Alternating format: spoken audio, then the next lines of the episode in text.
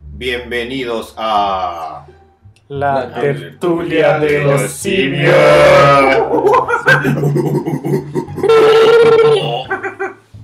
Oli, Bueno, capítulo 3. o dos, Eh, Tres. 2.5.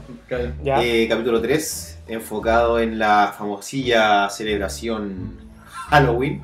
Muy tradicional muy chilena. tradicional chilena. Patagona. A esta- Patagona. A esta altura ya, ya Magallánica. absorbimos. Sí. Magallánica. Pero. ¿Para qué, estamos, ¿Para qué estamos con cosas? La Navidad Sí, no es pero no es tan terrible. No es tan terrible. Sí, pues 18 de septiembre, 18 de octubre, 31 de octubre. Para comerse siempre hay algo. Siempre hay algo. Sí, bueno, después Y- de Navidad y después los uniformes escolares. Aparte, igual se enfoca dentro de que es para los niños, así que. Pero vamos a, revis vamos a estar revisando cine eh, y cosas relacionadas como cómic también, relacionados con Halloween. Así que vamos a ver una repasada de. Le hicimos una, una selección de cosas, o sea, de cosas, de películas y cómics que pasan en Halloween. Entre comillas, pero va por ese lado. Para Claro. tratar de salir del. Para no hacer el típico especial de terror. ¿no? Sí, la, la comida no tiene nada que ver con Halloween, eh, pero también pues vamos a hablar de, de un, de un local de sangurochos que está, bueno, ya es como un multilocal dentro de Santiago, Sí, ya, tiene se, varios, ya se expandieron. varias tiendas, ya dejó de ser un local como artesanal y casero. eh, y hoy día le damos una pausa a- al, al brillo. Sí. Al brillo le vamos a dar una pausa mientras tengamos la pandemia, estemos en cuarentena, no vamos a dar eh, panoramas porque es difícil, es complejo y bueno, en, la- en las evaluaciones ha sido la, salió la bien más baja, la más baja. para la sí, encuesta. sí, la encuesta y estamos como, como el presidente. Cada, cada vez cayendo más bajo. Sí. Pero, mm, pero ahí estamos haciendo los ajustes, así que esperemos les guste este capítulo y vamos adelante con El tercer capítulo de La Textura de los Simios.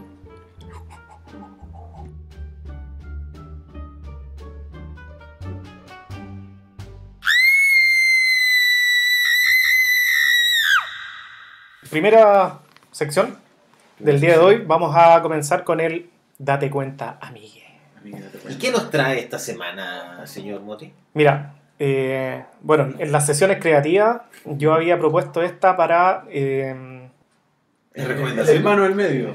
sí, para, lo- para tirarla para arriba, pero eh, para la sugerencia del chango, pero eh, al revisarla me di cuenta de que, mm, si bien, a ver, es complejo esto porque la película a mí me gusta, tengo un buen recuerdo de ella, es mucho más fuerte que su- sus originales, pero claro, cuando la vi me di cuenta del gran error que tuvo el director al, al abordar esta película. ¿ya? Estamos hablando de Halloween, Halloween de Rob Zombie, Año Ya. 2007. El remake. Sí, reboot. eh, reboot, remake eh, del año 2007, claro, con una continuación el año 2009, con los mismos personajes, con los mismos actores, eh, salvo Michael Myers eh, niño, pero trató de, de abordar la película desde un punto de vista de tomar a Michael Myers, que es este asesino, y llevarlo al terreno humano. Claro, que era un asesino que no tenía más, más, más, más idea que matar solamente. En el fondo le dieron un trasfondo más psicológico al. Claro, lo transformaron en un psicópata, por así decirlo. Bueno, el Halloween es del año 78, ¿Ocho, ya, siete? año en el cual yo nací. Película realizada por John Carpenter, un maestro. Ya se acordarán O sea, de la- Rescate en Nueva York, Rescate en Los Ángeles. escribió, dirigió, atendió Claro, el hizo la música, todo. Eh, y es una de las primeras películas eh, del género slasher, ya, en donde tenemos claro. Un, un piteado con un cuchillo. Ya, bueno, después hubo motosierra, etcétera, etcétera, guantes de, con cuchillo, pero fue una de las primeras que abordó este tema. Es la historia de Michael Myers, que es un niño que mm, sin mayor eh, motivación mata a su familia, mata a su hermana, lo meten a un psiquiátrico y cuando grande arranca y vuelve a tratar de matar a la hermana chica. Como la, la vega que le quedó pendiente. Claro. Cerrar el círculo con su familia. Eh, bueno, la película que trató de hacer, trató de explicar un poco cuál es la historia familiar de Michael 2009, cuando, o sea, cuando 2007. 2007, claro, de explicar un poquito de qué se trataba su, su historia familiar y por dónde podrían haber venido las motivaciones para poder desencadenar toda esta furia que eh, lo lleva a matar a su padrastro, a su hermana. Analizar un poco De esa- hecho, la, la primera mitad de la película es eso. O sea, más que ser un slasher en sí, la primera mitad de la película se dedica a poner en contexto toda la historia de. Yo no lo llamaron eso. Como, No, como, tampoco. como forma de, de innovar en la historia. Aparte que era una película que tenía cuántas, como cinco Esta anteriormente. no, No, ocho. esta- Es- esta claro, esta fue la novena claro, película. pero era una, una, una fórmula ya desgastada, o sea, ya no había que. ¿Qué más decir de nuevo que darle un trasfondo al personaje y, como yo decía, tratar de, de presentarlo como un psicópata? Que, que, o sea, que tiene un fundamento y también. No sé si sentirse un poco de lástima por el personaje, pero entender el contexto en el que está sumergido, el contexto familiar, por así decirlo. Y bueno, el director de esta cinta, Rob Zombie, eh, para los que no lo conocen, era parte de la banda White eh, Zombie. White Zombie, Y después Rob Zombie como 80, solista. 90 y después siguió como solista. Y siempre enfocado también en sus canciones eh, con estos temas de películas antiguas de, de zombies, de vampiros, de asesinato. de asesinato, eh, siempre con esta temática. Y un rock bien, bien diferente en esa época, como que con sintetizador, como más. casi, casi bailable. Eh, y se dedicó ahora a, a dirigir películas y toma esta película y la retransforma, por así decirlo. Él es gui- guionista también y director, entonces también tiene una vega ahí bastante importante y contaba con la venia también de Carpenter, así que estaba bien supervisado. Claro, la, la película del 2007, como dice Don Moffitt, la primera mitad es, es abordar un poquito el, el origen de Michael Myers, el contexto familiar y, y psicológico, psiquiátrico que tiene, porque estaba bien piteado, podría haber salido en Aníbal. Eh, y eh, bueno, la 1 abarca la 1 de Carpenter. Ya termina Claro. igual que la 1. Yo eh, creo que y la por el 2 Sename, yo creo que pasó por el Sename. Claro, y la 2 es una idea nueva. ¿ya? La 2 de Carpenter es Claro. la, la continuación de la misma noche de Halloween. eh, Ah, cuando, contexto que todo ocurre durante Claro, la noche de Halloween. claro. Y la 2 es, bueno, las secuelas que tiene eh, Laurie, que viene siendo, bueno, no es Ah. spoiler tampoco, pero es No, la hermana, spoiler, la, pero la la hermana hermana que, le, que le cambian el nombre, Claro. porque la adopta una familia luego de todo el... Bueno, y de hecho ahí viene el tema de la Final Girl, que en, la, que en las películas de Slash siempre es como la, generalmente una mujer la que sobrevive al- y ella es la que arrastra siempre la historia de estas películas. Otro elemento que cambió Zombie en esta es que lo que inició Carpenter en los 70 es que siempre el slasher como que ataca a, los, a la gente como lasciva, por así decirlo, la sociedad, o sea, siempre, Siempre se pare- come- claro, parejas que están fornicando fuera del matrimonio, Que, que lo toma, claro, que lo pero- toma en la 2. lo toma, pero, Claro. pero no es el centro, no es el centro, no es como la única gente que mata, No, aquí el que se le cruzaba... claro, el que Está- se le cruza... está- Es- eso, está fue, eso fue lo que a mí no me gustó de la película, porque cuando parte, por la primera parte de la historia, eh, eh, eh, o sea, el Michael Myers mata al compañero de curso que le saca la cresta, eh, mata Sí. al padrastro. Al tiene- bully, al bully. Claro, tiene un tipo de justificación y después ya es... Y, y si hubiera seguido como una línea así de la venganza, ¿Con el código? con el- como el código con el análisis psicológico, y de yo creo que ha sido súper bien encajada la historia.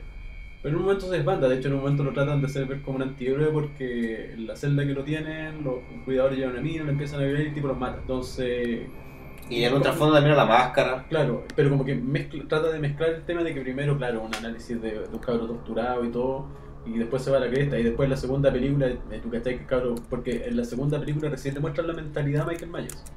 En Claro, la primera película siempre se aborda Sí. desde Loomis, que es el psiquiatra, o desde la mamá. Entonces, y el cabro que no, que como que no relaciona mucho con lo que, lo que pasa, pregunta por está su familia. Y, y, y después es como que no te dan a entender que él siempre supo y, y estaba como bien cagado el mate de siempre. la mamá de Michael Myers, la actriz, es la esposa de Rob Zombie también. Así Sí. que le hizo la vega ahí más baratita. pituteando, pituteando al sí. tiro. Es el chileno, este no es primo. Sí. Otro, otro personaje principal, como lo, lo nombraron, eh, bueno, Samuel Loomis, ya que el psiquiatra que, que, que ya detecta que Michael Myers está piteado, lo, lo detecta en el colegio. Mm. Eh, y le ofrece a la mamá animales. algún tratamiento, claro. Mata lo, lo pillan con los dibujos y los animales, y el tema de las máscaras.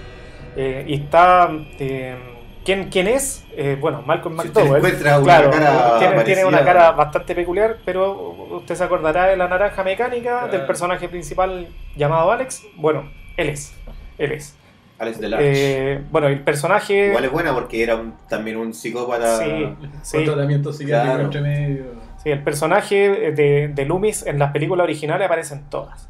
Ya hay un personaje Ah, central. Y ojo que. Loomis también hay, hay como un pequeño cambio de psicosis.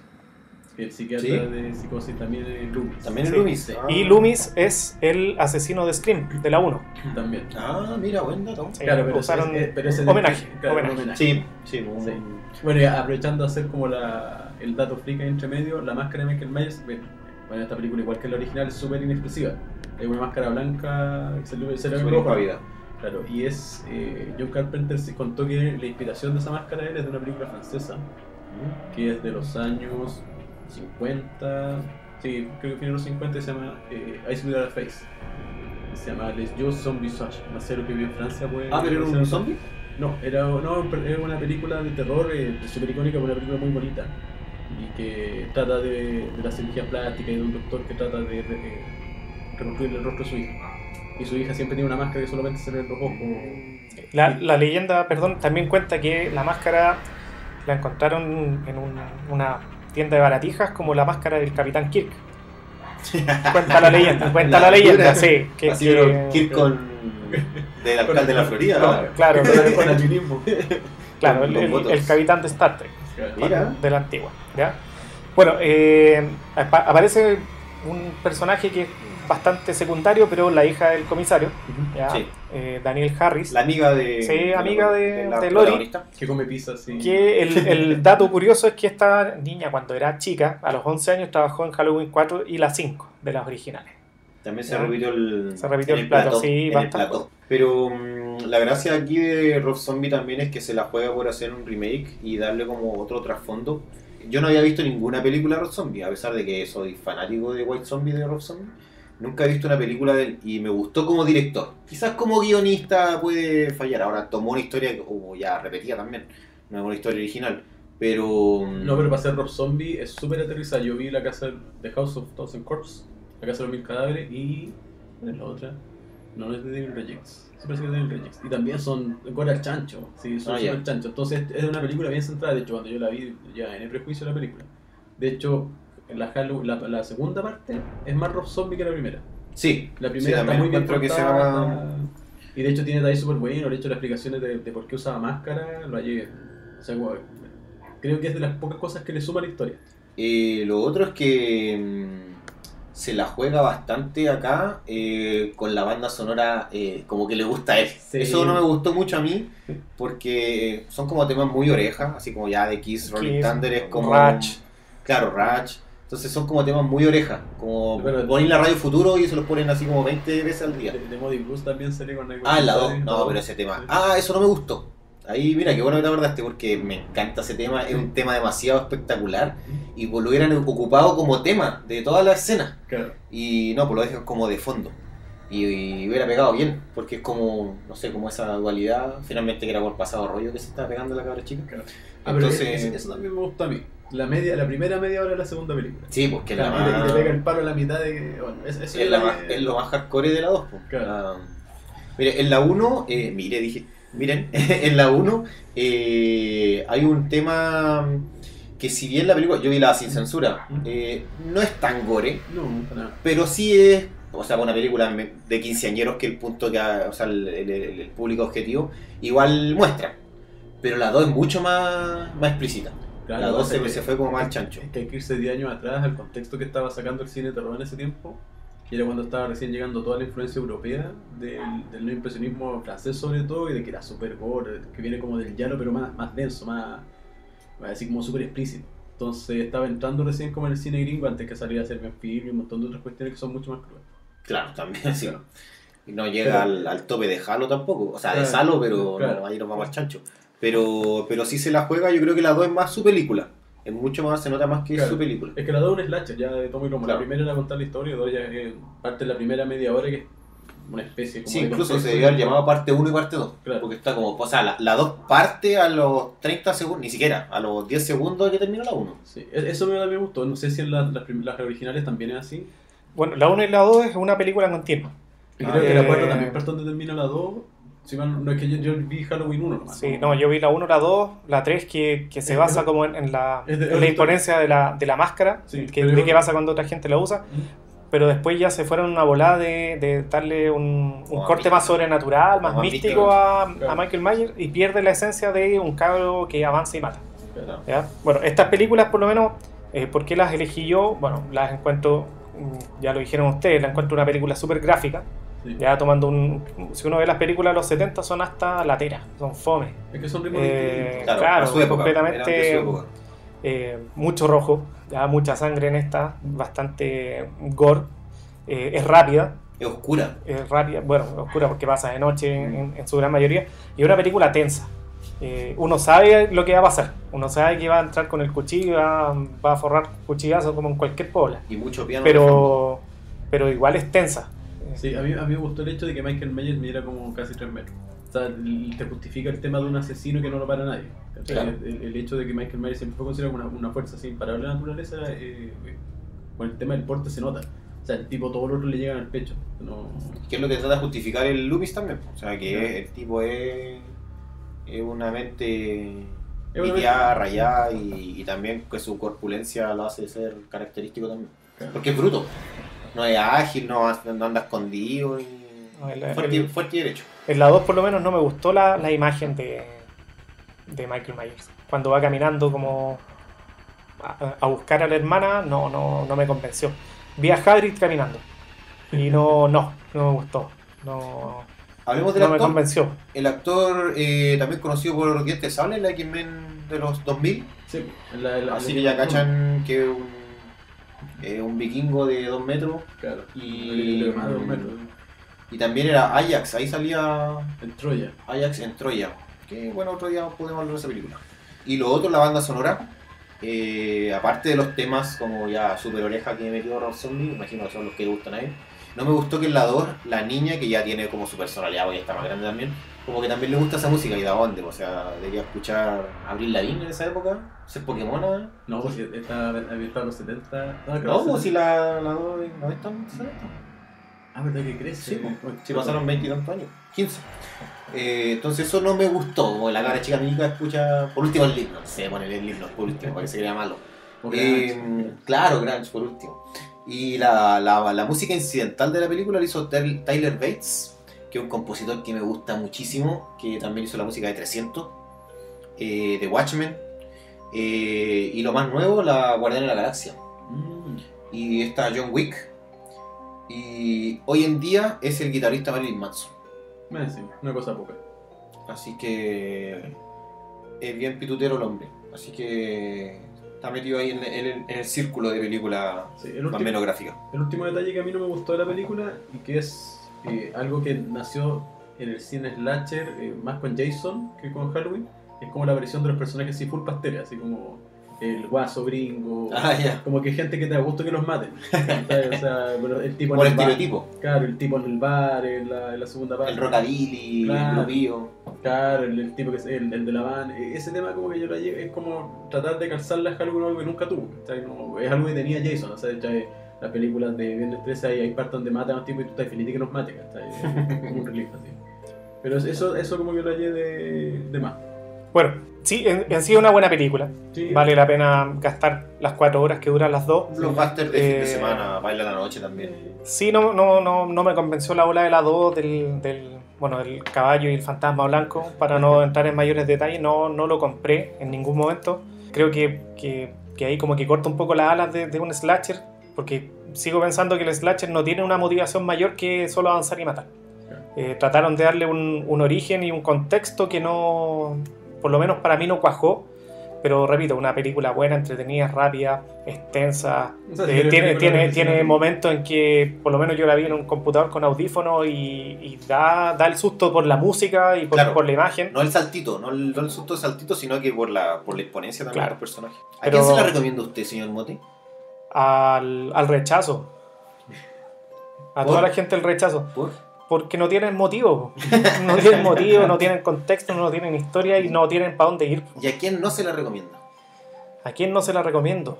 Eh, a los niños menores de edad. A los niños menores de edad. sí, Los niños no deben ver estas cosas. Sí, no, no. Igual tenemos no. nuestro Michael Myers de la farándula, el Raquelito.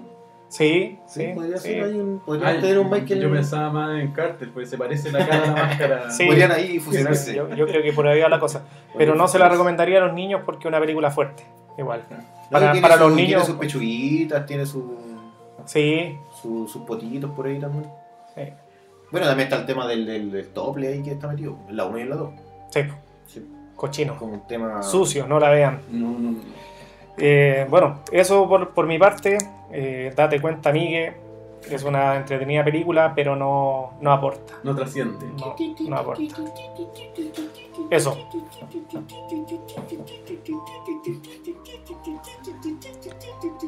Bueno, ese es Topo, topo Zombie. Adelante, estudio.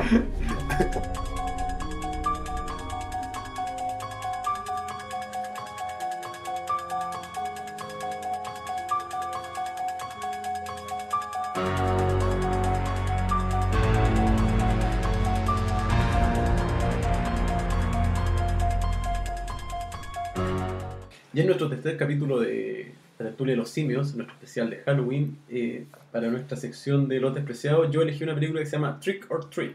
Trick R. Treat.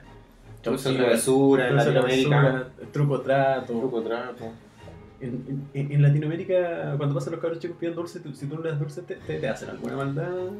No, aquí no pasa nada. Al principio muy tiraban huevos. Tiraban huevos para la casa, ya, Pero ahora te, ahora te Estamos- cogotean. Ahora, te, te funan, ahora te Ahora te funan. funan. Claro, Hashtag. depende en, en el piso que viváis de un edificio.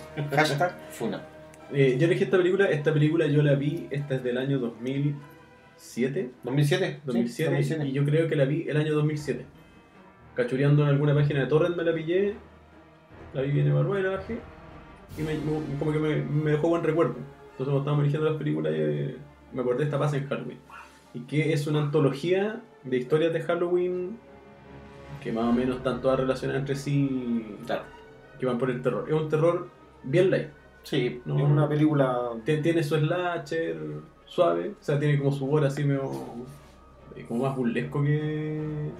que gore. Pero igual tiene una, una media subida de tono. Sí, sí, pero eh, a ver, Su pechuguita. ahora que, ahora que la volví a ver, tiene ese tono de esas películas de terror que no eran de terror.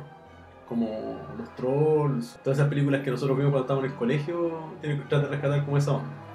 Sí, una película como adolescente, como Sí. su American Pie pa- Y eh, el, el casting está plagado de gente de la Sí. televisión.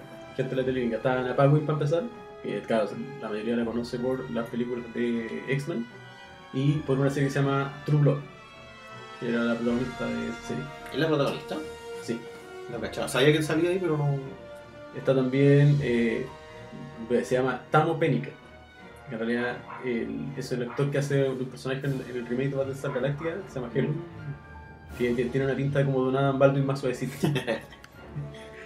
también, y también está eh, Dylan Baker, que el- lo último que salió fue en Hunters, esta serie de los cazadores de nazis Ah, de Amazon, de Amazon, con el Al Pacino. claro. Y Brian Cox, que también salió en las X-Men, que también va a salir una serie que se llama Succession. También. El primer, el primer Hannibal Lector Ah, del cine. mira, no, no tenía ese dato. Sí, Claro, entonces tiene un casting como bien, hay varios actores más, pero que todos, todos los que vemos esta serie una u otra vez lo hemos visto. Sí, son caras reconocidas. Son caras reconocidas. Y eh, si bien tiene un ritmo bien dinámico, la película igual es cortita, creo que dura Sí, una hora y media. ni siquiera una hora y media dura, Sí. una hora veinte. Y tiene varias historias y tiene sus plot tweets entre medio. Sí. Son, son como bien. Es que tiene racontos. Claro. Te tiene- cuentan una parte y después, ah, eh, 10 minutos antes había pasado esto. Claro, tiene uno, igual tiene unos plot, twists bien choros ahí entre medio para, entretenerse, o sea, como para... Es una película para pasar la tarde. Como para ver algo liviano, cuando uno ve esas películas para conversar con alguien más. Y es una película que eh, muy gringa porque también cuenta como este espíritu que está detrás de Halloween, que acá no llega. Claro. Que acá no llega ese De espíritu. hecho, trata mucho el tema de la tradición, de hecho. Claro. Si uno ve así como, sin hacer un gran spoiler, a gente que lo pasa mal en la película, la gente que no respeta el espíritu de Halloween. Que quiere apagar las velas, que como que no quiere dar dulces, como. Como, como lo- los que sacrifican un poco lo que es la fiesta Claro, ese día. claro, los que van más al carrete que a la, como a la tradición. Es una cosa que le gusta igual al actor gringo. Bueno, y hay un, un elenco de varios seres típicos de. Claro, O sea, hay eh, sí, sí, sin nombrar mucho hay... Sí, pero de todo, de todo, hay de todo, no es, no es de algo en particular. Y hay unos cuentos, pues también salen ahí unos cuentos entre medio típicos de. Exactamente. Tiene la onda como de los cuentos de la cripta. Claro, Porque trata de re- recrear ese, ese ambiente de antología, pero eh, la gracia es como todo sucede en un pueblo, está todo entrelazado. ¿Cómo se llama esta película que tuvo también ahora una versión? Que sale el Jack Black. Los. Ah, escalofrío. Escalofríos también es como esa onda. Claro. También es como esa onda. Yo quiero rescatar a la Ana Paquin, Ujú. Que sale, bueno, es una de las protagonistas. Claro. Es que una tremenda actriz, la Roach de o Titania de Claro. los X-Men, año 2000, eh, que desde muy niña se ganó el Oscar por la pianista. El piano, el piano, no la pianista, el piano, se llama esa película. Y la tipa siempre se ha visto de como 25 años. Claro. Entonces, también me sorprendió verla en esta película. Pero sí, recomendada, es para pasar la tarde, entretenida, livianita, pero muestra esta em, como trasfondo que tienen los gringos. Lo que yo busqué de la película también se lee como película de culto, porque pasó, me imagino que pasó retiro en Estados Unidos, eh, pero como cuenta estas tradiciones, yo creo que ahí salió como bien para. Bueno, Y no es, no es fome, no, no te aburre porque es cortita y le da todo el rato. así que- y como tenía esto 10 minutos antes, ah, como que igual te cambia un poco el, el panorama. Claro, claro, los personajes pasan de fondo a la historia y luego cosas así. La película fue producida por Ryan Singer, también productor de, También productor de, de X-Men. de X-Men, director de Los Sospechosos Siempre y, y, actual Funado. y actual funado, Sí. ¿Y usted, Don Mote, cómo la pasó con la película? La, me entretuvo. No, no, no, no es una película para analizar mayormente. Es una película para, para entender un poco el espíritu que tiene la fiesta, por lo menos en Estados Unidos. Claro, Claro. Eh, sigo sin entender por qué los chilenos estamos celebrándola. Eh, solo por pedir sigo- dulce. Solo por Pero pedir Sí, dulce. solo porque los solo niños de la casa van a buscar y, y tenemos ahí un, un arsenal de dulces. Me gustó mucho el, el personaje de Sam, que es como el hilo conductor de, de la película, que es un tipo de, de- es como el malo de la película. Pero un malo bastante entretenido porque Bueno, sí, es, es un niño, es un niño. Pero no, no vamos a revelar su, su trascendencia dentro de la película, Bueno, pero igual- sí, sí unifica y sí, eh, bueno, es el, el punto de unión de, de los cuentos. Claro. El, el diseño está muy bien hecho. ¿eh? El diseño del. Sí. Con y sin máscara. Sí. Sí, con y sin máscara, eso mismo era. Oye, lo que iba a decir es que son tres historias como entrelazadas también, que no son tres historias separadas, sino que es el mismo pueblo, es como la misma cuadra, en realidad. Claro. Es como una calle, una cuadra que pasan las cosas, entonces... Y toda como la, la gente celebrando también el Halloween. En estas típicas casitas gringas que como que no tienen rejas. Como de, como de Malcolm, como de Malcolm en el medio, pero Malcolm era los pobres de la villa, así, bueno, en esa villa. Eh, con el pasto feo y todo eso, en Malcolm. Pero no, de verdad, entretenida la película. De la banda sonora no, no, no, no recuerdo nada en particular. Ahí Bueno, como, como, está, como está metido Brian Singer, eh, también metió a hartos amigos ahí en Ah, ya. El tema de producción y guiones. Y hay gente que ha estado en películas más. Más que nada, está la productora que se llama Bad Carrie, que yo cuando partí me, me llamó la atención ese tema. Pero el guionista eh, se llama Michael Dougherty y también ha estado metido en películas, estuvo metido en los X-Men y estuvo metido en Superman Regresa también. Sí. Son personajes así, el reparto técnico que está Y metido. ahora lo último en Godzilla. la Claro, última Godzilla es guionista y la última es director. La que va a salir ahora es director. O ya salió, la contra Godzilla. No, no. No. no, no sabía. Está en stand-by todavía por el, la, Está, pandemia. está postergada indefinidamente. James Bond para el 2021. Y el, pro- y el compositor de la música hizo la música de otra película que a mí me gusta harto, que también es. que, de hecho, para mí es como la mejor película de terror animada, que es eh, Monster House. Monster House de DreamWorks. ¿Ese o no? Me parece que es de DreamWorks. Que No, es no la he visto. Yo de- debo, debo reconocer que no conocía la película. No la conocía, no me sonaba ni por nombre, así que me sorprendió gratamente y entretenido. Así que yo creo que buena. No es para tan niños tampoco. Porque hay pechuguitas, Sí, pero, hay como unos medio subidos de tono por ahí. pero no es nada tan terrible. Nada tan terrible que un cabro con, de 12 años con celular no vea. Nada que no hayan visto. Al contrario, con el celular hay cosas peores. Uno de los datos es que eh, el director quiso meter esta película dentro del mundo del, del universo de Krampus. Ya, Mm. que, que es otra película también bastante buena. que es posterior, pero que quiso meterla en el universo. De hecho, el director es director también en la otra película. El guionista también es guionista de Krampus. Mm. Ahí también me declaro no, un competente porque no la conozco esa película. Bueno, vaya a verla, lo esperamos. Ya, Ya. Eso va a ser para el especial de Navidad. Porque el es especial de Navidad. Sí. Ah, ya. Comiendo pavo, relleno. ¿Y a quién le recomienda la película? Yo se recomiendo al- a, a los papás que quieren entretener a los cabros chicos antes que salga la película, le pueden poner esta película. No sé si tan cabrón chico, yo insisto. insisto No, quizás hay- hay estoy muy viejo. hay, hay, lec- hay lecciones ahí que aprender ahí como revisa tu tubo. Si me imaginas que estás viendo tu papá y aparece en esa escena. Un momento incómodo. No, pero yo creo que los niños ven ese es mi cosas, campeón, ese es mi campeón. cosas más terribles en Dead. ¿Y a quién? Ah, sí. ¿Y a quién no se la recomienda? No se la recomiendo, no, a la gente demasiado amargada como para reclamar por la, la celebración de una fecha extranjera. Ya. Celebramos Navidad, celebramos Semana Santa, ¿qué vamos a celebrar? Pero la Navidad chilena, po. Sí, pues, La Navidad, es, de granero. De allá, Sí, de allá no. viene el viejito Pascual. La ascensión de la Virgen, todo chileno. Sobre todo el pino nevado. Todo- Bueno, todo los pinos ya son del paisaje chileno, así que. Eso. 21, el 21 de mayo, todo chileno, obvio que todos todo, todos conocemos el morro Arica. Así que esto la encuentra en Torrent. Porque Sí, no está en ninguna no, página. No está, en ningún- no- no- no está en streaming, así que recurre a su torrent favorito nomás. Sí. Torrent legal, sí. Donde Sí, usted paga sí. su suscripción mensual. Claro. Exactamente, sí. Eh, y para los que no de sepan, ponen en Google y de estar hasta en YouTube, compadre. Yo creo sí, de verdad que estas películas son. YouTube Premium, sí. Pero nosotros estamos con, por lo legal aquí. Claro, exacto. Exactamente. Así que eso, Trick or Treat. Trick R Treat. Acá abajo, abajo va, Sí, va- va a pasar el nombre. teleprompter al lado del- de la hora y, el- y la temperatura máxima que se espera por el día. Sí. está saliendo el nombre de la película. Y Eso. con, y con los minutos que quedan para el juicio final. Ya pues, dejamos entonces esta película ahí para que le echen un, un ojo, un vistazo y de verdad que entretenida y para que se enteren también para los que no están muy familiarizados con el contexto de Halloween. This is Halloween, this is Halloween. Sí, él me enseñó que esta noche se trata de respetar a los muertos, porque esta es la única noche en que aquellos y otros espíritus extraños andan libres. Bueno, y en nuestra sección... La picadería. La picadería. Les traemos esta vez una picada acá de la Florida que ahora cuenta con una nueva sucursal En la Florida. recién abierta esta semana. Eh, bueno, Hace la semana pasada, minutos. quizás se escuchan esto. Eh, bueno, que se llama M de Mechadas. Y mm, por el nombre no, me, no, no se me imagina qué pueden vender. Podría ser hamburguesa, Sí. Helado, Sushi. artesanales. Algún sushi pleto, sushi. sushi pleto, eh, quizás sopa y pleto. No, le lleva la mechada. Ni- no, Carne no se me mechada. habría ocurrido. Y me atrevo a decir que fue el primer local de mechadas en la Florida. Año 2017. Un, me atrevo a decir que es como un mercado emergente que empezó a aparecer la mechada. Eh, yo me acuerdo que antes iba a comer un, Ma- un local en Maipú, pero una de las 3500. Y después abrió este local y empecé a ir.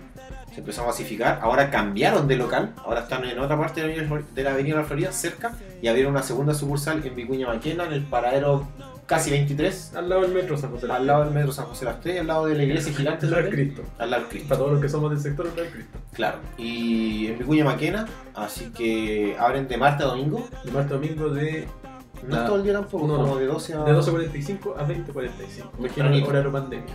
Tempranito, así que hay que hacer los pedidos. Tienen delivery propio y también por aplicaciones, obviamente. Sí, el otro local está ahí en la Florida con Roja Magallanes. Claro. Frente, frente de- al Scotiabank. Sí, también está como a, la mitad del paradero, de de 18 y 19. Llegando al Más cerca del 18, sí. sí. Pasadito del Santa Isabel. Molvío, casi llegando al Molvío. Claro, depende de dónde venga usted, sí.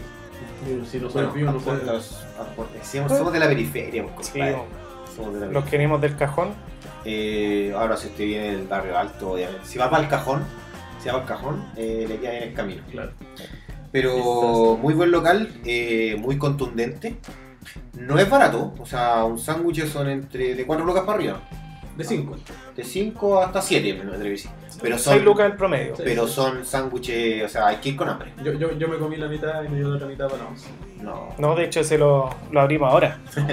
No, es que los escupí, los pasa nada. los tosí con no importa, le echamos No hay lisoform. problema con Le eso. echamos alcohol gel. Comimos unas aceitunas que vienen, pero aciditas. Aceitunas panzas son muy buenas esas aceitunas. Las vamos a recomendar otro día. Eh, pero M de Mechadas, eh, totalmente recomendado. Muy, muy rico los sándwiches. Tiene una variedad bien grande también de sándwiches. Hay unos muy apoteósicos que yo creo que son incomibles respecto a la cantidad de cosas que traen. Se puede pedir en pan ciabatta, que es típico pan italiano, en marraqueta o pan Frica. frica. Así que ahí le puede llevar lo que usted quiera. Yo la mayonesa la hacen ellos. Te estoy viendo acá la carta. Hay uno que me llama la atención que se llama Mechada Asiática. Que trae chorizo, jalapeño, cebolla morada, coleslaw y caldo. No sé si está, entre mi. Bueno, hay uno de- rodeo, uno gringo, uno del sur, Sí, yo, yo pedí el Tierra del Sur, que era más. el M de mechada, Hay un escabeche. el cabeche, mira. El, No. mecha, el mechada blue. No, yo, ese, ese, le- ese le tengo echado el ojo a la otra. ¿eh? Queso azul, rúcula, cebolla caramelizada, y Rúcula, qué rico. No, si tienen harta variedad. Viene con sus papas rústicas. buena la Que esa, que esa es la papa, el flojo. El que no quiere pelar la papa. Está la- buena. no, Y- está buena, pero. Y no, Porque la, era- cor- y no la corta finita, la corta No. como cuatro. Oye, y ojo que eran papas.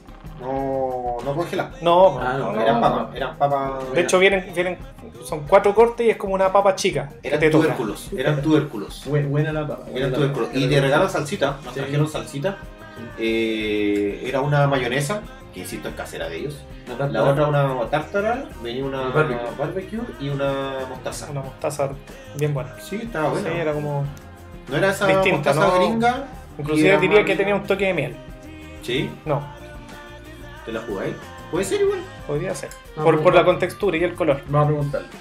Vamos, a pedir un inbox ahí que nos dicen. Sí, tienen, tienen churrillana. Y tienen también, si usted, si ra- usted va con la bendición, le tienen menú bendición también. Sí. ¿Por qué todos los menús para cabros chicos son papas fritas con vienesa? Porque a los cabros chicos les encanta la vienesa. Yo le, a mi hijado le he dicho por qué son las vienesas, le mostré un video.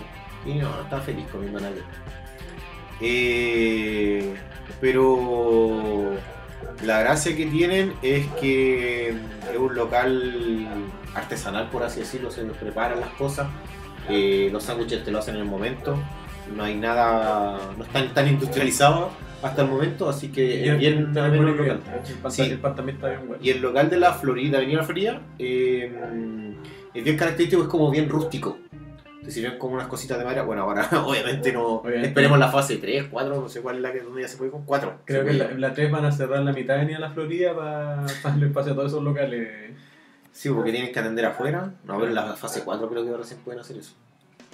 Eh, pero eso, totalmente recomendado. Eh, una cosa bien variada en la Florida. Eh, que no se ve mucho. No sé si hay otro local de mechadas ahora en la Florida. Lo demás es completo. Yo, sushi. yo, yo desconozco Pizza. otro local de mechada en Santiago. Este es el único que ¿La conozco. Yo sé que hay más, pero este es el único que yo conozco. Así que. Eh, yo conozco uno en Puente Alto, pero tengo una muy mala experiencia. Porque las veces que he ido no les queda mecha. Es como, no, pues si se acabó la mecha, usted, usted cierra. Ah, no me entrar en discusiones bizantinas. Bueno, puede retirar el local o a domicilio actualmente. Si usted dice que va de parte de la tertulia de los simios, al igual que en el capítulo anterior, no va a tener ningún premio, Claro. ningún descuento, lo van a mirar extraño, le van a decir no sabemos quién es, va a Claro. tener que pagar lo mismo. Pasen más publicidad Pero por último, va a causar la inquietud y alguno buscará en las redes sociales de qué se trata la tertulia de los ellos. Y nos van a funar. Exactamente. Sí. sí. El, el Instagram es MDE-bajo Mechada Oficial. MDE-mechada Oficial. Ahí está la carta, está la elección. Claro, y en Facebook lo buscan como M de Mechada. Claro. También tienen Facebook. Así que bueno, las aplicaciones de comida rápida llegarán a los alrededores no tan cercanos. Sí. Ve, Yo veo aberraciones como no me gusta el poroto verde en el sándwich. No, sé- no sé quién habrá sido el creativo. Pero bueno, alguien algún día en la vida se le ocurrió comerse una betarraga, así que. ¿De verdad no te gusta el poroto verde? En los sándwiches no. Pero no que no. no. Yo soy más de queso, más de cebolla caramelizada, de tocino y champiñón. Bueno, este es el último capítulo que somos tres. Pasaremos cuatro. Sí, vamos a ser cuatro. Vamos a invitar a, a un poroto verde a hacer. eh, O sea, la, la- la- los chacares la próxima semana no. No, los del estadio no. No.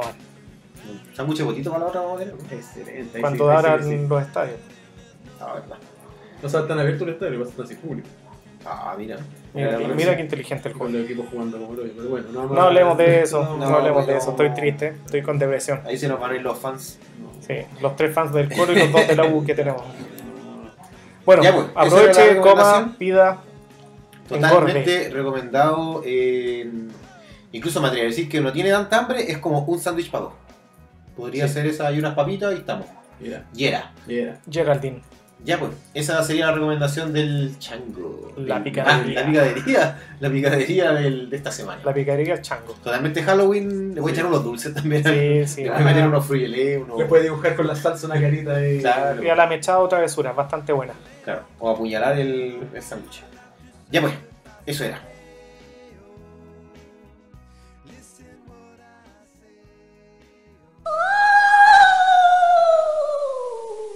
Ya, y en nuestra sección La recomendación del chango, les traemos esta vez, eh, nos vamos al mundo del cómic, al mundo de la ilustración.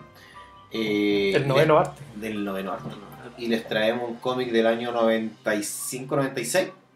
96 si no me equivoco. eh, de Batman, eh, El largo Halloween. Eh, yo debo reconocer que conocía el cómic, conozco la historia a grandes rasgos, pero no lo había leído nunca. Y me lo devoré, compadre. Hace rato no me he devorado un cómic así tan rápido porque de verdad es muy, muy bueno. Así que de verdad que muy, muy buena recomendación. La gente que no es asidua tampoco a los cómics.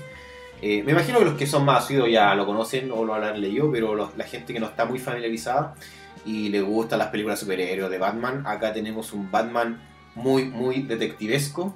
Yo creo que Es un buen punto de entrada para, Claro. porque no es tan superhéroe. Eh, sale un- una amalgama de villanos conocidos por todos, pero cada uno tiene su introducción y su qué hacer dentro de Gotham. Eh, y salen, eh, bueno, los lugares recurrentes también, así que todos estamos familiarizados con el, la azotea del, del edificio de los policías, Jim Gordon, eh, los malulos de siempre. Y, y es un, es un cómic también bien gótico en cuanto a la estética, que quizás mucha gente hoy en día tiene esa estética de Batman, como bien gótico por las películas de Tim Burton, que como que se enfocó ese lado, pero no siempre Batman ha sido así. Entonces antes era más colorinche, eh, más, más de serial, por así decirlo, pero de verdad aquí tenemos un cómic, eh, ¿cuántos tomos son? ¿14? Son Son 13. 13, 13 números. 13 números. 13 números, pero bueno, cortito cada uno, o sea, van a ser 30 hojas cada uno, que a la larga no es tanto porque son viñetas, hay viñetas que son netamente gráficas. Eh, pero de verdad, o sea, súper recomendado. eh, tiene unos giros de tuerca, bueno, que no va a ser spoiler, pero yo creo que en el tomo 3 ya te dan un giro, en el tomo 7 y en el 12 y después en la última página. Entonces, de verdad, eh, y ahora los chicos, si me cuentan más o menos del apartado técnico del cómic, que yo me declaro incompetente. El, bueno, el, a ver, el, el largo Halloween, para ponerlo en contexto, se trata de la historia de un asesino en serie que asesina en, en las fechas importantes, para los gringos obviamente. como- Y parte con Halloween. Claro, par- y parte en Halloween. De hecho, por eso se llama el largo Halloween.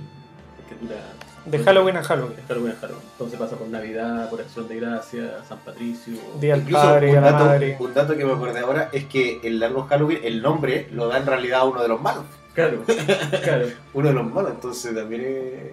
Y, y cruza la idea de, eh, en, en la historia de los cómics de Batman, eh, es la transición de, de Batman contra el crimen organizado a Batman contra los supervillanos. Claro. De hecho, es el, fue la base, por ejemplo, de la segunda película de Christopher Nolan. Eh, no completamente, pero sí. el- de hecho, hay viñetas que son calcadas en la película. en la los, los billetes Claro. y los, los autos, la escena del auto. Pero eh, habla de eso, habla de la evolución de que como apareció Batman primero contra los mafiosos, eh, llamó la atención de estos personajes eh, más psicóticos y que se empiezan a meter dentro del mundo del crimen organizado. Los mafiosos aparecen en, en el de Frank Miller, ¿o ¿no? Sí, Sí, Carmín. Falcone fue, fue presentado en año 1. Año 1. Sí. Sí, lo tengo. Y, y tiene, y tiene algo que ver con la historia de la muerte de los papás de... Bueno, siempre. o sea, de hecho, la, la- la motivación inicial de Batman es, es el, el crimen organizado, que es lo que tiene más o menos controlado a Gotham. Y se, eh, trata de abordar esta historia y eh, eh, el paso icónico del Batman que tenemos hoy en día, un Batman netamente enfocado contra villanos. ¿no? Se ha tratado incluso algunas veces en algún momento de tratar de retomar el tema del crimen organizado, pero siempre el, el villano es más atractivo visualmente para, para la historia del cómic. Eso, eh, y, y la gracia, por lo menos dentro de lo, lo que me, lo yo aprecié, es que la, la historia no es solo de Batman. No. Te cuenta la historia de Jim Gordon, de Harvey Dent antes de ser Dos Caras. Incluso este Batman no la pasa tan bien porque, bueno, no es spoiler, pero él no sabe, o sea, no, no está como engañado prácticamente todo el cómic, no, no, Claro. no cacha si la chunta o no, qué tan detectivesco es. De eso se trata. Exactamente. Es un Batman que no es tan experimentado tampoco, entonces no, no se la sabe toda, no está preparado para toda. Claro, porque esto es después de año 1. Sí. Es un Batman joven, entonces, o sea, jovenzuelo. Bueno, esto viene, viene un poco a reemplazar eh, eh, lo que antiguamente es conocido como Año 2, que se borró con, con la macro saga Hora Cero. Se elimina ese cómic y este viene como a reemplazarlo. ¿Ya? Es bueno, un cómic que está inspirado fuertemente en el cine negro y en películas como El Padrino. Yo creo Ah, que, sí. que, que está de más decirlo. Detalle, sí. ¿ya? Bueno, Carmine O sea, Falcone. No, y hay una, una viñeta igual al padrino, o sea, igual, el escritorio, todo. Sí. Eh, bueno, está como dato también, en- fue designada en su momento con- en cuarto lugar como eh, las mejores 25 novelas gráficas de Batman. ¿ya? No, no es menor. No, Eh, si hay harta presentación, es un Batman novato. ¿ya? No, no tiene tantas redes como más allá de Jim Gordon. Eh, también está presentando su inicio de, conociendo a Catwoman. Que los que siguen el cómics actualmente saben que bueno, se casaron, ella estuvo embarazada, etcétera, etcétera. Eh, bueno, aparecen todos los, los supervillanos conocidos. el acertijo, Hiedra Venenosa, el Joker, el espantapájaro, el sombrerero loco. Julian Eh, Bane, el hombre calendario.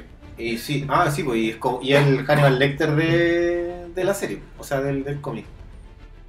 Claro, pero era una cara súper chica. No, no, pero me refiero a que, ah, mira, no sabemos, este es parecido, vamos a preguntarle. Claro. Y él la tenía clara. O, o- o por lo menos se trata de decirle a, los- a, los, a los personajes. Llegó la merca, amigo. ¿Y de los artistas? ¿Qué nos puedes decir? De los, Bueno, está la dupla Jeff Love y Tim Sale. Ya, eh, Marvelita yo creo que es un poco más reconocido quizás que los, que los de DC, porque hizo los- las sagas de colores. Ya, el Daredevil amarillo, Spider-Man azul, Hulk Grey, eh, Hulk gris. ya, eh, no de Grayskull. no. Eh, bueno, el Team Cell también eh, tuvo participación en algunas series como en Héroes, que es el que hacía los cuadros que hacía el chileno, Ah, ¿verdad? el chileno pintor que salía en Héroes, claro, Isaac Méndez. Eh, él hacía la- las gráficas. Claro, y Jeff Love también es, es el hombre. eh, después también se metió en el mundo de la tele. De hecho, él está metido en Héroes, está metido en Lost, está metido en Smallville y ahora está a cargo de las series de, de televisión de Marvel. Oye, ¿y lo que me contaban del, de las películas animadas, puedes decir? Ah, también estuvo en Detrás de Enemigos Públicos. Bueno, me acuerdo para otra película. Que también son buenísimas las películas de ese animadas. Mira, también las películas animadas son mejores. Dato ultra curioso, el dibujante es daltónico. ¿En serio? No. Oh, qué buen dato. Sí. Dato innecesario, Pero inútil, bueno, pero, bueno, quizás curioso. también en... Bueno, el, el apartado, el, el apartado gráfico de la serie es súper bueno. Por ejemplo, a mí la- lo que más me gustó fue la interpretación de Hiedra Venenosa, de Poison Ah, sí, lo que comentamos. Que se, se nota que, más allá así como del típico personaje medio sexual que tiene ahora como la imagen de los juegos de los Arkham City, eh, se le nota como una fuerza natural al personaje en la- y tiene una participación súper fuerte en la Y historia. es como más eh, acuarela, por así decirlo, el, el diseño de ella. Como Claro. diferente a los de otros Es, personajes. es- es bien fluido, es, bien, es, más de planta que de, de humano. Claro, yo lo que le jugaría en contra, eh, la, la Catwoman no me gustó. No me gustó mucho la Gatúbela. Es como que parecía más ratón que. No, no la personalidad de ella, porque es la, la- El diseño del... el diseño de la, de la parte como de... Bueno, hay que, hay que hacerle también ojo ahí el, el- el año en que salió. Sí, pues no, obviamente, obviamente. Porque también lo mismo de la capa de Batman, que de repente era como muy larga. Parecía Spawn, a veces. Lo que a mí me gustó, por ejemplo, también fue el diseño del espantapájaro. De hecho, el diseño También. de los villanos está súper bien logrado, lo- los que son más de corte psicológico. El sombrero loco también. Incluso hasta el, el guasón en la, en la forma que sale es como bien gigante, flaco, así. Sí, y esa sonrisa... el Joker es bastante bueno también. Sí, el Joker. El Joker, se ve un No, su Joker ahí entre medio. Es notable. Por eso, pero el Joker que uno El, espera. el- el más piteado. el más Porque, piteado. porque si, De hablamos en la actualidad, está, está saliendo la serie Los Tres Jokers, que es un bodrio. Lo vamos a hablar más adelante. Pero claro, pues, un buen Joker es el Joker gracioso, pues, ¿no? El Joker Claro. que sale en, en la de película hecho de la- Nolan. De hecho, la motivación es súper extrema. En, en ese Sí. sentido, eh, claro, en comparación a lo que sale en la película de Nolan, eh, el Joker Puta, no es está que igual. No, es que hace spoiler, no hace comentario de la participación del Joker. Pero su motivación dentro de la historia Claro, es, muy, es muy asociada al personaje. Y es muy. que la historia. Es muy de, Uno, de cabrón. uno, uno siente igual que está metido así con fuerza entre medio, pero está bien logrado. está bien Ten- logrado. tenía que salir. Claro. Sí, no, de verdad, hay un abanico tremendo de, de de- personajes. De hecho, yo no sé si el cómic le hace el guiño a la primera película de Batman o la primera película de Batman le hace el guiño al cómic. No sé qué salió antes. Pero también tiene un tema ahí el- la participación con una escena en la película. ¿De las de Nolan? No, de la de Tim Burton. Ah, no, pues Tim- Tim No, Burton Tim salió Burton antes. 90, ¿no? 89. Yo- 88, yo le- le- tuve- 89, por tuve una relectura entre 89, medio. 90 o 91, algo Una, así. una relectura entre medio ahí, como cuando la gente cuando lee el cómic y se acuerda de esa película. Sí, no tiene película animada. ¿La están haciendo? ¿La iban a hacer? Salía dentro de las noticias del año pasado que le iban a hacer. No sé si se detuvo, si está en camino, no, no tengo mayor información. Eh, pero de verdad, revísenlo, échenle un ojo. eh, está en muchísimas editoriales. Lo revisé ahí en internet. Yo, yo lo leí en la que está sacando un diario. No voy a decir qué diario es porque no me acuerdo y tampoco le voy a hacer. Salvate CC. Ya, son Salvate, la- la de las Salvat. Salvate No, pero. En dos tomos. no son de diario tampoco, o sea, los puedes comprar por separado. Ah, claro. Y salieron en un límite, así que yo creo que la encuentran esa serie como en 10 lucas usado. ¿Cuántos tomos deben ser? ¿Como 6? El- Yo leí que era dos tomos. El, el- El- el el- Unlimited. la Salvate actualmente, no, la Unlimited. Están- como 6 tomos. Sí, quizás. No Sí, sé, sí. Unlimited no, no, no, no soy fans de. No, pero está, pues, me refiero que es accesible. Estuvo. O sea, eh, pero existe en el No, mercado. pero es- ese te lo pilla en el negocio ahí de los diarios. de- Claro. Ahí el de Salvat son dos tomos. Sí, Sí, son dos tomos. Ah, entonces viene, viene ahí bien rellenito. sí, viene con unos rellenos también. Claro, de hecho viene con... es- Eso me gustó también porque el- esa edición trae la historia antigua de los personajes y claro, muestra el salto así de, de dos caras. Ah, ya, no la edición que Son- vi yo. La edición Golden Age versus la... La post-crisis. Claro, con crisis. Entonces, claro, se, no- se nota el, el avance de- del, del desarrollo del personaje. O sea, Oscar era un ladrón. No, de verdad. eh, buenísimo, muy recomendado, de verdad, si no son muy familiares tampoco con, la, con el formato cómic de los superhéroes. Aquí no van a ver superpoderes ni nada por el estilo. Es una historia bien centrada en la mafia, en, en esta lucha de Batman de salvar a Ciudad Gótica de, de- de como las malas fuerzas, pero no enfocar los supervillanos porque, bueno, tampoco son super, pero los villanos tienen que ver, pero están metidos no en la historia, a mí, son que, parte a- a mí lo que me gustó es que tú puedes leer la historia sin tener contexto. Exacto. No, no es como, obviamente uno lee un cómic ahora y tenés que leer como cinco historias en paralelo para amarrarte cuando sale el quién es personaje Batman, no. Ya está por ahí, porque tampoco, tampoco toca mucho el personaje en su origen. ¿sí? Es más la historia del, de él ahí en ese momento. Por Y eso lo- es súper recomendable leer para alguien que quizás no lee cómics. Sí, Sí, una buena novela gráfica en ese sentido. Claro. Es autoconclusiva y, claro, no, es- no, no se necesita ser un erudito en, en el universo de C para entenderla. Y, y lo mismo, como borra algunas cosas del pasado, tampoco se necesita mayor contexto. Claro, tampoco hay mucho personaje que se te repita, que, que aparezca en otro lado, ah, que tenés que entender por qué este tipo. claro, quién es este desgraciado, porque Es- está es- aquí, es- no. súper centrado en lo- los personajes son los centrales de Batman, entonces no hay, no, no hay, no hay más motivación para eso. Y aparte tiene un tema también detrás que si está la mafia, está la policía, la- el- los jueces, eh, también sale el tema de la corrupción, también sale el tema de cómo los jueces tiran para allí y para acá, como de creer o no en ese concepto de justicia, que también es lo que está aferrado Batman en el cómic, y, qué pasa con estos policías también. hay un buen análisis ahí en el tema de, del, concepto del vigilante, de cómo se, se rige por las leyes y las normas y, de qué límite está dispuesto a cruzar o no. Y, no es solo Batman el que lo, lo ve, sino Jim Gordon y Dent, que son como los tres personajes buenos dentro de la historia. Que el comienzo, el Claro. comienzo hacen un, un pacto. Claro, y tienen, y tienen esa dualidad entre medio de. a ver, no vamos a contar algo tan, tan importante tampoco, pero generalmente las víctimas del, del asesino son criminales. Entonces en un momento es como lo típico, dicen, "Ay, que se maten. si- Es un arreglo de entre, entre ellos. Que Claro. se extingan entre ellos. Claro. Entonces está bien hecho ese análisis de, como de la psicología del vigilante de cuál es su meta, está más allá de, de si es venganza, si es justicia. Y está bien logrado dentro de esos tres personajes, como que se enarbolan los, los tres tipos de, de visión. O sea, tenía Jim Gordon como el policía metido dentro del sistema y con su familia, tenía Harvey Dent, el abogado también en la misma, y, el tema del, del riesgo que tiene con La pega o la, o la vida privada. Claro, y Batman que es un tipo que en el fondo puede actuar fuera de la ley, pero por un tema de moral actúa dentro de la ley conjunto con ella. Eso, ese, ese análisis, pues, si alguien quiere ir un poquito más allá en la historia del, del tema del vigilante, está súper bien logrado.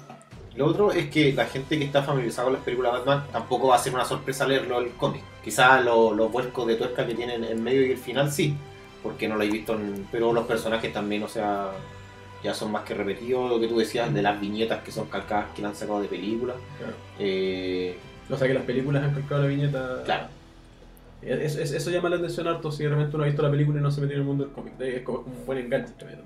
Sí, Aunque sea reiterativo, yo me quedo con la última página.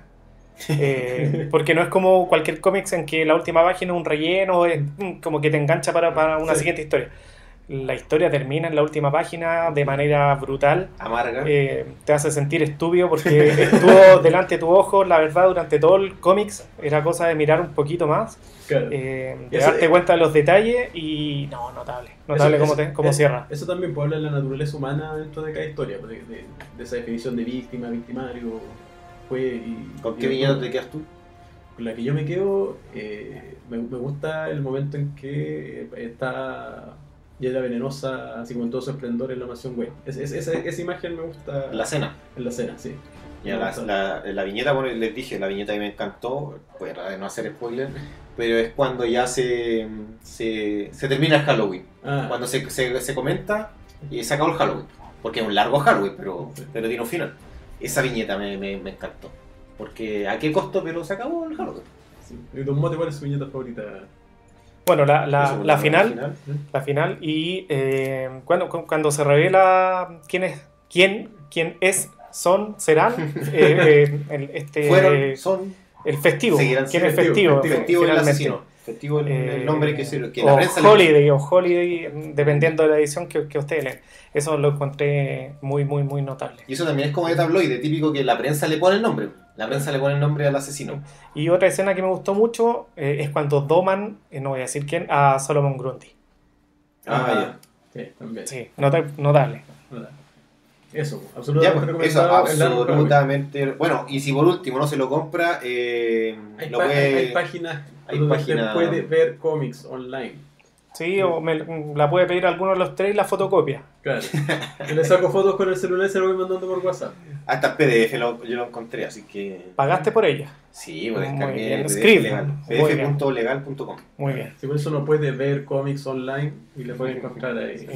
Así que recomendadísimo, de verdad. Yo no lo había leído nunca, sabía de la majestuosidad, de lo inconmensurable que era, pero de verdad, de verdad me atrapó. Eh, hay gente que no es buena para leer tampoco, y eh, tampoco es que hay que leer mucho. Eh, típico cómic, hay páginas que te las podéis saltar porque son dos viñetas y es más gráfica, pero mm, de verdad un muy, muy buen ejercicio. Si le gustan las películas de Batman, o sea, esto tiene que leerlo sí o sí también. ¿no? Claro, si usted que nunca se ha sentido satisfecho con una película de Batman porque no muestra toda su. También. como detective, ahí lo tiene. Bueno, y el que lo quiera, que lo puede pedir por las redes sociales también. Sí.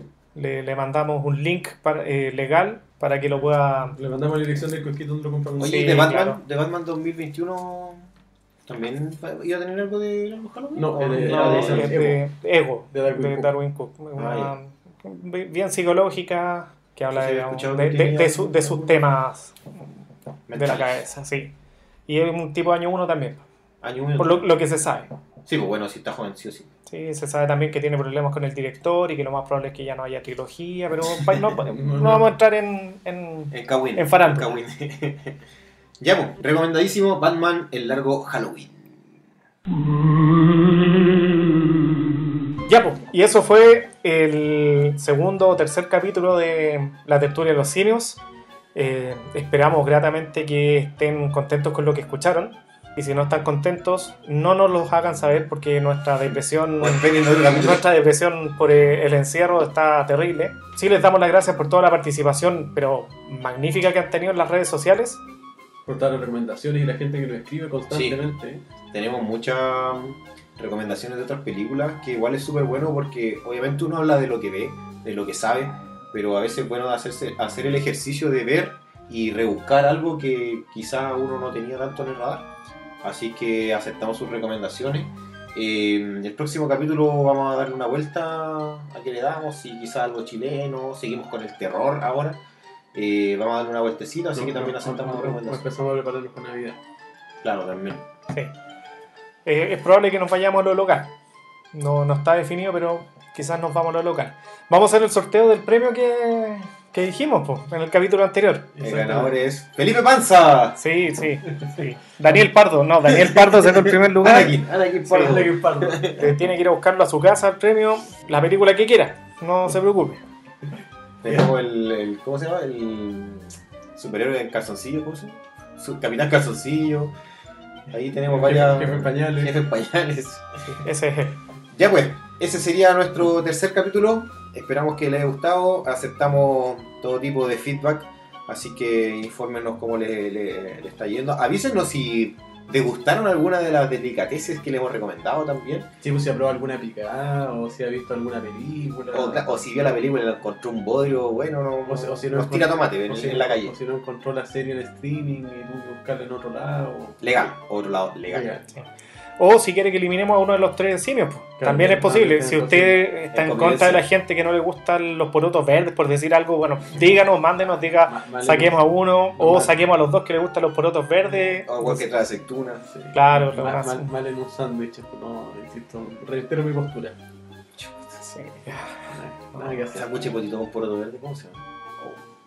Eh, y con huevo, huevo duro rallado. Hay una leche con plátano. Oh, Dios. Nos estamos escuchando en el próximo capítulo entonces. Sí. Nos vemos. Cuídense. Chao, chao, dulce travesura.